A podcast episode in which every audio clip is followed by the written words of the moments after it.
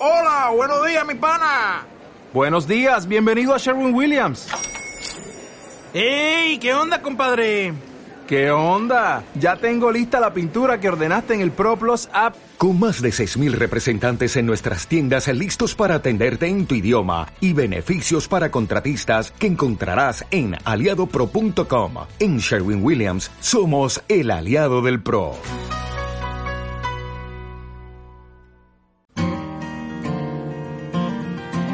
Investigación y salud. Radio URJC.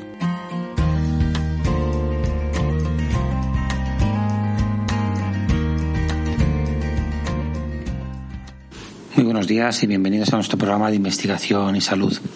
Esta semana en la que acabamos noviembre y empezamos el mes de diciembre, como siempre, eh, celebramos el Día Mundial del SIDA, el día 1 de diciembre, ya ha quedado ahí como, como día y como referencia para una pandemia que nos azotó en los años 80 y que afortunadamente en este momento tenemos, bueno, de alguna manera controlada, ¿no?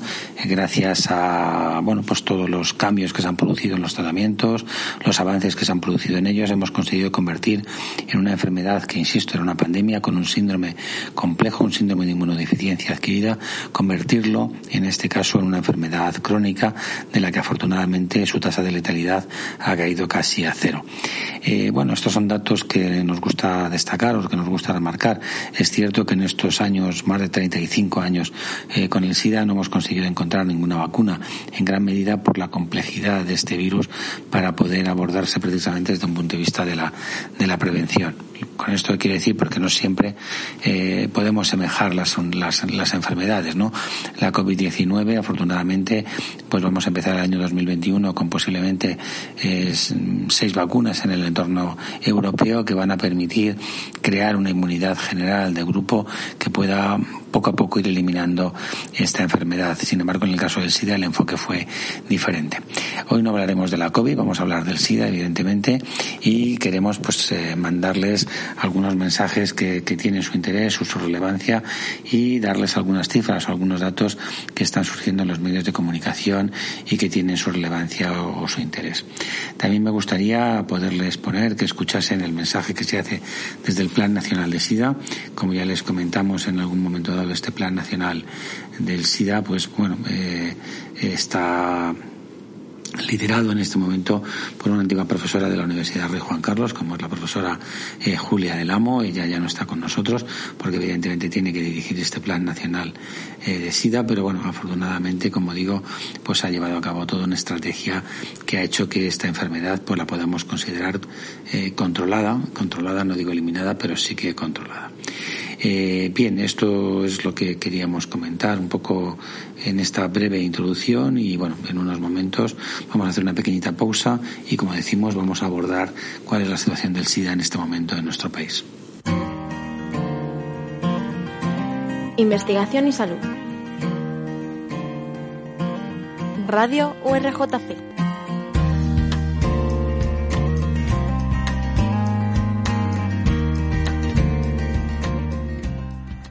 Bien, como decíamos, vamos a recordar, vamos a hacer un programa dedicado al recuerdo de esta enfermedad eh, en nuestro entorno y en concreto en, la Facultad de Ciencias de la Salud durante una serie de años, sobre todo al inicio, en casi todos los años 2001, 2002, etcétera, etcétera, eh, se han hecho diferentes tesis, coordinadas muchas de ellas por la doctora Julia del Amo, como decíamos, y se dirigieron y se presentaron un gran número de trabajos. ¿no? Este es el panorama que tenemos en este momento y que, bueno, pues afortunadamente ahora no están de actualidad pero en cualquier caso siempre queremos hacer llamar la atención. Hemos hecho incluso otros años algún programa con, dentro del estudio con pacientes, con personas de la administración, tanto autonómica como central, y bueno, de, destacando un poco el impacto que tiene esta enfermedad.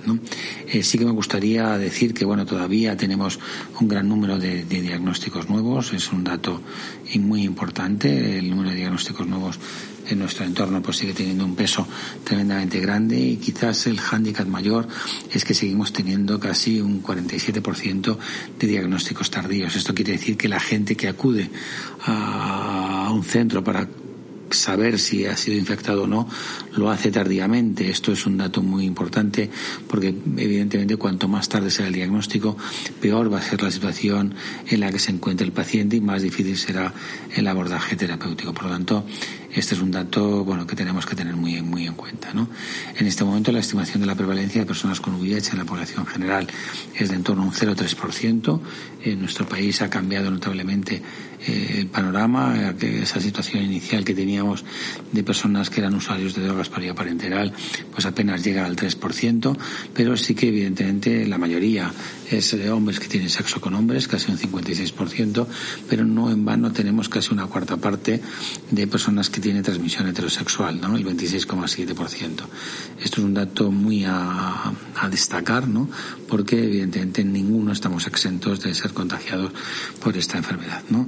En, en conjunto, la transmisión vertical, que era otra de las transmisiones que teníamos, la transmisión madre a niño, pues es, ha bajado muchísimo, es del 0,1% y realmente, bueno, pues afortunadamente sabemos que podemos tratar el embarazo, podemos tratar en el momento que sabemos que una mujer es positiva y, bueno, el panorama cambia de una forma importante. Eh, como decíamos, un 47% son diagnósticos tardíos, pero afortunadamente, sin embargo, la edad media del diagnóstico está en, torno a los 36 años. ¿no? Esto es un dato también muy relevante a tener en cuenta, porque aunque es tardío, pero bueno, la, media de edad es una media de edad que permite un enfoque y un tratamiento eh, adecuado a, estos pacientes. ¿no? Y luego hay otro otro otro estigma quizás de la enfermedad, ¿no? Y es que bueno que parece que la gente que tiene SIDA es de fuera de nuestro país. Es cierto que este es un dato relevante casi un 37% eh, eran de fuera de España y por lo tanto, bueno, pues es un dato muy a tener en cuenta, ¿no? Muy a, analizar y a la hora de plantear sobre todo medidas de prevención de esta, de esta enfermedad. Eh, otro dato relevante que se sigue manteniendo de una forma constante es que ya tenemos más hombres que mujeres y bueno pues eh, el hecho de que la transmisión sea eh, de hombres que tienen sexo con hombres, un 56%, pues llama la atención evidentemente de que tenemos más población masculina. En este caso, en nuestro país se mantiene que casi un 85% de las personas infectadas eh, son varones. Son varones. Esto es un dato muy a tener en cuenta también a la hora de hacer el enfoque de la prevención de la, de la enfermedad, los mensajes de prevención, etcétera, etcétera. ¿no? Eh, bien, el SIDA, pues evidentemente eh, hace referencia a esto, un síndrome de inmunodeficiencia adquirida. En la primera fase, digamos que lo que nosotros hacemos es eh, diagnosticar la presencia de anticuerpos en sangre, la presencia del VIH, decimos VIH positivo, VIH negativo, y en este momento todos ustedes saben que afortunadamente en esa fase inicial en la que solo tenemos infección se puede tratar, ¿no? Y como se puede tratar, hay que tratarlo. Y el tratamiento precoz de esta enfermedad, el tratamiento en estas fases en las que hablamos, en las que solo hay infección, de alguna manera pues pone en una situación de un mejor pronóstico a las personas que, que lo padecen. ¿Cómo se transmite esta enfermedad? Por todos lo sabemos, con fluidos, eh, cuatro fluidos claves. Eh, la sangre es el principal de ellos, luego el semen, las secreciones vaginales y la leche materna. Por eso la transmisión sexual es una es el vehículo de transmisión más importante de esta, de esta enfermedad, ¿no? La vía sexual, la vía sanguínea, evidentemente.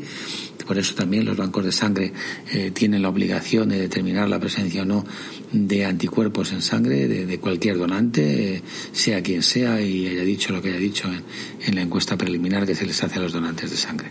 Y luego también esa transmisión de madre a hijo, que quizás en nuestro entorno está muy bajita, es en 0,1%, como decíamos, pero que, bueno, evidentemente en otros países, sobre todo en África subsahariana, es una vía muy importante de transmisión. La vía sexual, pues poco más lógico, se ha puesto de manifiesto que, que no solo es la vía vaginal, sino que la vía anal o la vía oral, evidentemente sin ningún tipo de prevención, sin preservativo, pues supone una práctica de riesgo. Y de estas, evidentemente, la penetración anal es la que tiene mayor eh, situación de riesgo, seguida de, de, la, de la vaginal. ¿no? Por lo tanto, un dato relevante a tener en cuenta y ese mensaje de prevención en los hombres que tienen sexo con hombre. La otra sería la vía sanguínea, fundamentalmente por compartir jeringas, agujas, otro material de inyección. Hay que tener mucho cuidado y medidas de precaución en el tema de tatuajes, piercing, acupuntura, perforación de, orejas, etcétera, etcétera, como, una, como un aspecto muy relevante. Y la transmisión madre-hijo, que lo importante es que ya está hecho, ya se plantea que en todas las eh, cribados de de esta infección y en todo el cribado que se hace durante el embarazo evidentemente se hace la serología de VIH y si la madre es positiva se tendrán se pondrá tratamiento para evitar evidentemente eh, cualquier riesgo en el recién nacido. Bien, vamos a hacer una pequeña pausa como siempre en nuestro programa para que no sea todo tan seguido y enseguida continuamos con ustedes. Investigación y salud. Radio URJC.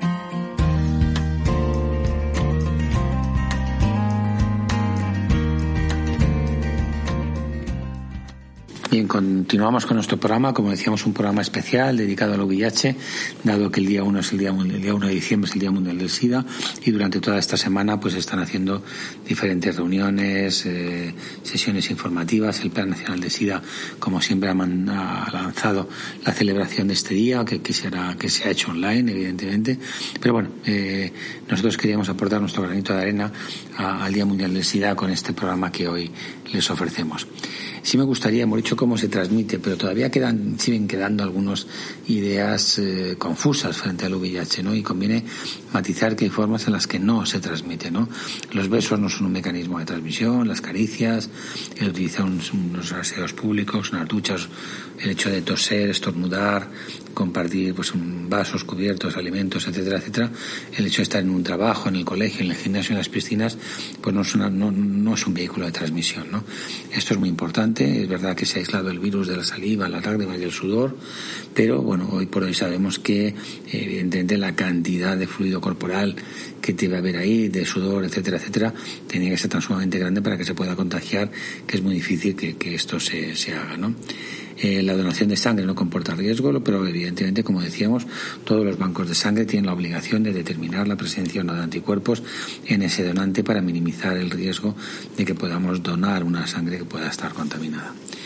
¿Y cómo se previene? Bueno, pues evidentemente no tenemos vacuna, ya lo hemos dicho, después de casi 35, más de 35 años, pues no tenemos vacuna para, para esta enfermedad, ¿no? Y entonces, bueno, pues tenemos que seguir eh, casi, bueno, pues manteniendo las medidas de, de seguridad que, que, se plantean en este, en este virus, ¿no? Manteniendo relaciones sexuales con una sola pareja, que no esté infectada por el VIH, que a su vez dicha pareja no mantenga relaciones sexuales con otras personas, ¿no? Usando preservativo masculino y femenino. Los dos son eh, buenos para la prevención de esta infección y de esta enfermedad. Eh, importante cuando se mantenga relaciones sexuales con penetración, ya sea vaginal, anal o oral, evidentemente con personas infectadas o de las que se conozcan que, que, lo puedan estar. El preservativo hay que decir que impide la transmisión del VIH y también de otras infecciones de transmisión sexual y también, evidentemente, los embarazos no deseados. Es importante conocer el estado serológico, si mantenemos relaciones sexuales eh, con un cierto riesgo, pensamos que podemos estar expuestos, conviene conocer nuestro estado serológico y también el de la pareja con la que vamos a mantener relaciones sexuales. ¿no? Conocer el riesgo de exposición de las distintas prácticas sexuales también es muy importante. Eh, bueno, pues podemos practicar sexo eh, como queramos, pero sabiendo y asumiendo los riesgos que este, que este puede tener. ¿no? es muy importante utilizar siempre material estéril, evitando el uso compartido de jeringas, agujas, otros utensilios eh, de inyección. Si se consume drogas inyectadas, por lo tanto, y, utilizar las, los dispositivos de narcosalas, eh, tener en cuenta que estamos utilizando materiales desechables, etcétera, etcétera. Utilizar también instrumentos para perforar la piel, como todo el tema relacionado con acupuntura, tatuajes o piercing, que sean de un solo uso, que sean estériles, no compartiendo cuchillas de afeitar ni cepillos de dientes.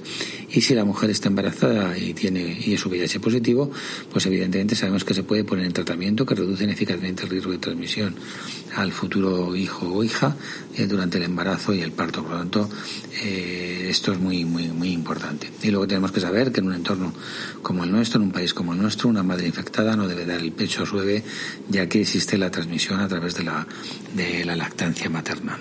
Esto es muy importante, estos mensajes de prevención, esto ya es evidencia científica, ya hay montones de estudios en estos, ya digo, 30 y muchos años, casi 40 años, de la eh, pandemia del VIH que afortunadamente la hemos convertido en una enfermedad crónica como decíamos antes. ¿no? Pero aunque sea una enfermedad crónica, estos mensajes en esta semana y durante todo el año tienen que calar en la población. El, VIH no ha desaparecido, el virus está ahí y se puede transmitir. Tenemos que tener, seguir teniendo muchísimo cuidado con todo lo que decimos, ¿no? con el usando preservativos, teniendo cuidado con las relaciones sexuales, con, con el uso de jeringuillas, agujas, etcétera, y evidentemente pues haciendo ese cribado que decíamos tan importante la mujer embarazada para evitar la transmisión al, niño. ¿no? Por lo tanto, estos mensajes tienen que seguir estando ahí y tenemos que seguir lanzando mensajes de cuidado y de prevención en el conjunto de la, de la población. Eh, después de esto y bueno pues de, de este tipo de análisis vamos a hacer una pequeña pausa y enseguida continuamos con nuestro programa.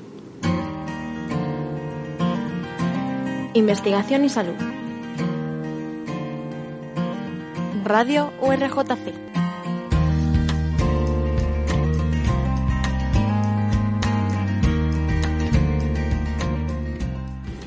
Bien, otro aspecto importante que me gustaría destacar, bueno, pues fue ya hace unos años que, que, bueno, uno de los planes estratégicos, en este caso que surgió desde UNUSIDA, era intentar conseguir lo que llamamos la estrategia 90-90-90. ¿no? ¿Qué es esto? ¿Qué es la estrategia 90-90-90? Pues en el fondo es una estrategia que pretende que en un país como el nuestro pues podamos conocer al 90% de los infectados. Esto pasa por la generalización de la prueba eh, diagnóstica, de que no tengamos miedo a hacernos la prueba de, VIH.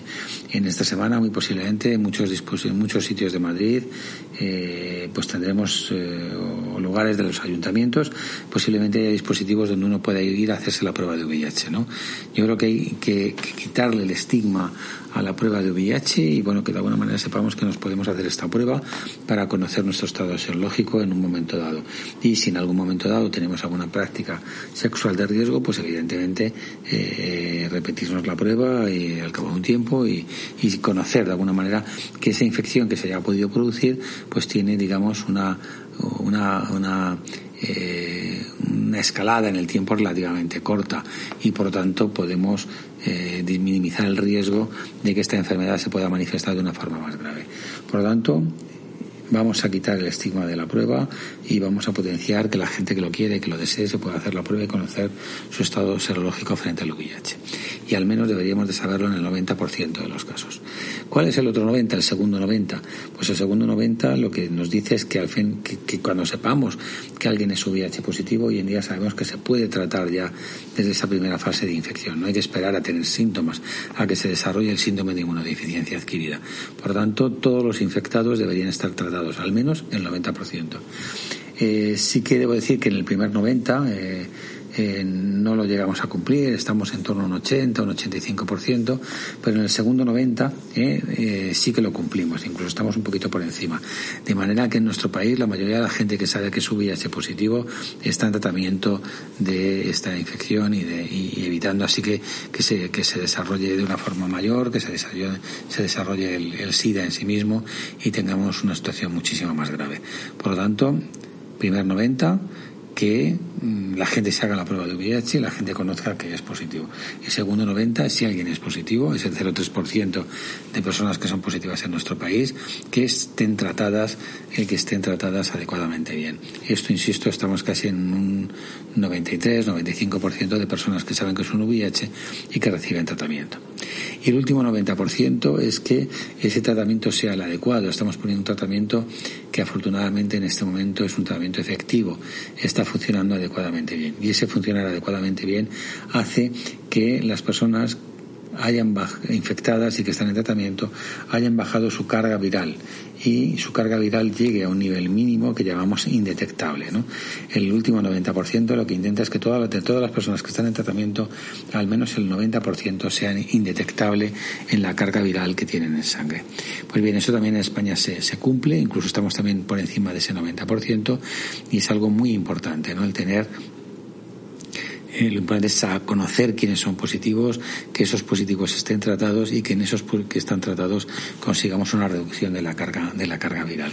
Son esos tres noventas que es muy importante que, se cumplan adecuadamente bien. Como digo, en España el segundo y el tercero se cumplen muy bien, pero el primero no tanto. Por lo tanto, este, estas semanas de, de divulgación, de difusión de la información sobre el SIDA son muy importantes para mm, que la población sepa que se puede hacer las pruebas, eh, sepa que tiene que, que si tiene una conducta sexual de riesgo, pues tiene que intentar de alguna manera eh, recurrir a los medios sanitarios, a los recursos sanitarios para conocer de alguna forma que, que, está infectado o no y si está infectado pues ponerse en manos de un especialista que le ponga en tratamiento.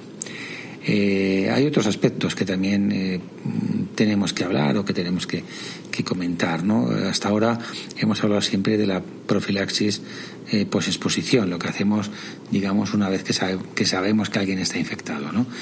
Eh, sabemos que alguien está infectado y, bueno, pues consiste en administrar fármacos, como hemos dicho, para tratar esa infección, reducir la carga viral y, bueno, de alguna manera, pues tener a la población controlada con una baja carga viral y con y por tanto con una tendencia a la cronificación de la enfermedad y, y no mucho más, ¿no? Eh, ¿Quién se debería hacer en este caso la prueba? ¿Quién tal? Pues, pues de alguna manera cualquier persona que haya tenido una relación sexual de riesgo, ya sea oral, anal o vaginal, eh, sin haber utilizado el preservativo o sabiendo que el preservativo se ha roto o se ha colocado mal, ¿no? Y además ha sido con una persona que eh, sabemos o podemos tener información de que estaba infectada por el VIH o que no sabe si tiene, si tiene infección. Ante ese tipo de circunstancias y de situación es muy importante pues hacerse la prueba eh, y evidentemente si es positiva pues proceder a lo que llamamos profilaxis post-exposición. ¿no? Es la mejor forma de prevenir la infección por VIH. Es obvio que es practicar sexo seguro, eh, aunque es una medida muy eficaz, pero la realidad bueno pues hace que, que, que, tengamos que ayudar a, a esas personas que han podido una práctica sexual de riesgo y de alguna manera pues administrar digamos tratamientos antirretrovirales eh, posteriores a esa práctica de riesgo e intentamos mantener un poco el control de, la infección. Vamos a hablar también, actualmente hay un, bueno, pues tenemos ya a disposición lo que llamamos la profilaxis preexposición y ahora después de una pequeña pausa la vamos a comentar. Investigación y salud. Radio URJC.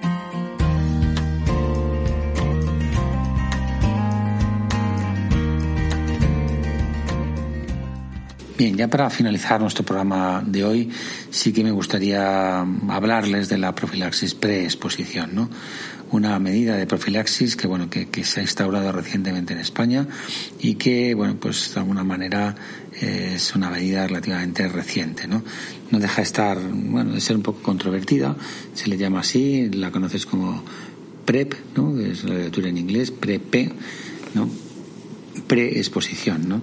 Es una medida que lo que hace es una estrategia para prevenir el VIH que consiste en tomar un medicamento llamado Trubada eh, de, forma diaria, es una pastilla al día eh, y se utiliza, es una medicación de bajo prescripción médica especializada, es uno de los fármacos utilizados para tratar el VIH, pero que de alguna manera, bueno, pues eh, es muy importante también que se consulte a su médico para saber cuándo se debe utilizar y en qué condiciones se debe, se debe utilizar, ¿no? En este caso, digamos que es una profilaxis para prevenir eh, o controlar la transmisión de la infección. Eh, lo suyo es, eh, bueno, es profilaxis, por lo tanto es tratamiento para controlar la transmisión de la infección, pre-exposición, es decir, antes, previo a la exposición, contacto, ¿qué, qué, exposición? Pues en este caso sería un contacto de riesgo con una persona con infección por el VIH. ¿Qué hace la PREP? La PREP es de alguna manera ayudar a disminuir el riesgo de infección por el VIH a personas con elevado riesgo de contraerla antes de su exposición. Digamos que se toma, e insisto, es una pastilla eh, que vamos a tomar antes de esa exposición de riesgo que vamos a, tener. Eh, el debate viene, bueno, pues que de alguna manera estamos dando una medicación sabiendo que esa persona pues va a estar o va a practicar sexo con una persona de riesgo. Lo suyo sería no hacerlo. Pero en el caso de que fuese su pareja o una pareja estable y quisiese mantener relaciones sexuales, pues lo menos tiene, tiene, tiene esa opción.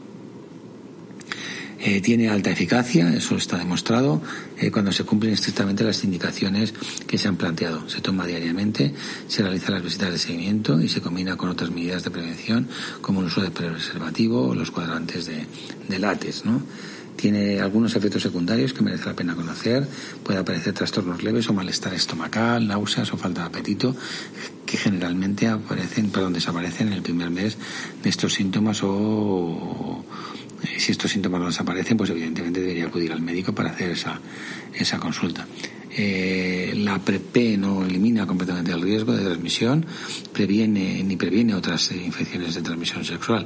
Por eso es muy importante que se siga utilizando el preservativo como medida de, prevención. Antes de iniciar esta profilaxis preexposición, como es lógico, es preciso comprobar también el funcionamiento renal, ya que tiene eh, bueno, pues sus posibles complicaciones o riesgos que se pueden, que se pueden presentar.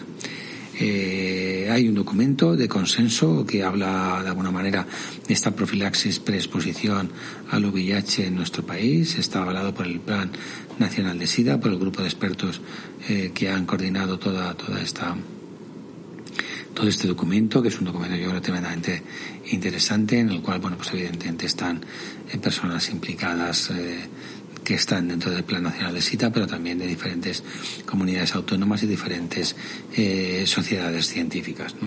Eh, como digo, están todas las comunidades eh, autónomas implicadas y han planteado bueno pues todo lo que supone de utilidad esta profilaxis pre, preexposición. Eh, como digo, es una intervención médica dirigida a prevenir la transmisión del VIH en personas seronegativas para el VIH de alto riesgo, para que tengan alto riesgo de contraer la infección. El medicamento se llama Trubada, es una sola pastilla, una vez al día. aporta la información actualizada sobre esta información. Eh, el documento que, les comentaba y bueno, este documento está coordinado por el Plan Nacional de SIDA, como le estábamos diciendo. La mayoría de los estudios de, este fármaco han mostrado una eficacia en torno al 86%, por lo tanto, como decíamos, es importante que vaya acompañado del resto de medidas de prevención. En nuestro contexto, con una epidemia concentrada en hombres que tienen sexo con hombres, eh, se ha puesto en manifiesto que la PrEP es una medida coste efectiva en personas eh, homosexuales masculinos de alto riesgo. No debe ser una intervención aislada, sino una, una intervención usada en combinación con otras intervenciones. El uso conlleva un seguimiento clínico y analítico junto con un consejo asistido y el control de la adherencia al, medicamento y la mayoría de los estudios recomiendan realizar el seguimiento durante un año. ¿eh? Posteriormente se valorará la discontinuidad de, este, de esta profilaxis exposición y evidentemente hay que, habrá que planificar, eh, reevaluar y establecer derivaciones a otro tipo de, programas. Eh, ya para finalizar, me gustaría destacar que debe ser prescrita en unidades asistenciales que reúnan los requisitos mínimos para garantizar el correcto funcionamiento de la intervención eh, si bien en la captación de, las personas susceptibles para el uso de, esta profilaxis preexposición se pueden utilizar centros comunitarios, debe ir acompañada de un sistema de monitorización, evaluación y es recomendable que se hagan estudios de costes que incluyan la adherencia al tratamiento, el precio de los fármacos y la capacidad de los programas para asegurar que la población receptora de la intervención es la adecuada se entiende que serían personas, insisto, con prácticas de, riesgo, ¿no? De alguna manera, eh, hombres que tienen sexo con hombres y que de alguna manera pues tienen un mayor riesgo de contraer la, infección. Disponer de estudios de factibilidad e implementación de los locales puede servir para ayudar a la planificación de esta medida y por lo tanto hay que tenerlos muy en cuenta. Como decíamos, es un medicamento que se toma pre, es una profilaxis, es antes de que vayamos a tener riesgo y lo suyo es que esto se mantenga, este riesgo se mantiene porque es una persona de alto riesgo sexual y que se va a mantener en el tiempo y por lo tanto lo necesita y debe mantenerse al menos durante un año con un, eh, con un comprimido al día. ¿eh? Por lo tanto, ya digo, en este caso, eh, Trubada, un medicamento con una dosis de un comprimido al día para controlar esta situación. Es un antiviral, el, teno, el tenofovir, eh, disopropil fumarato y, bueno, pues eh, más un eh, fármaco adicional que es la entribicitabina.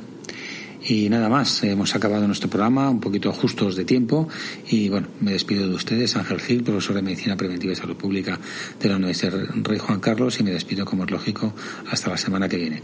Muchas gracias por vuestra atención. Investigación y salud. Radio URJC.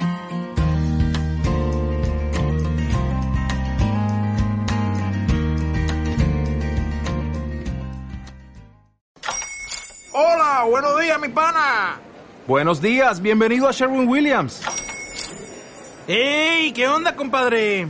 ¿Qué onda? Ya tengo lista la pintura que ordenaste en el ProPlus app. Con más de 6.000 representantes en nuestras tiendas listos para atenderte en tu idioma y beneficios para contratistas que encontrarás en aliadopro.com. En Sherwin Williams somos el aliado del PRO.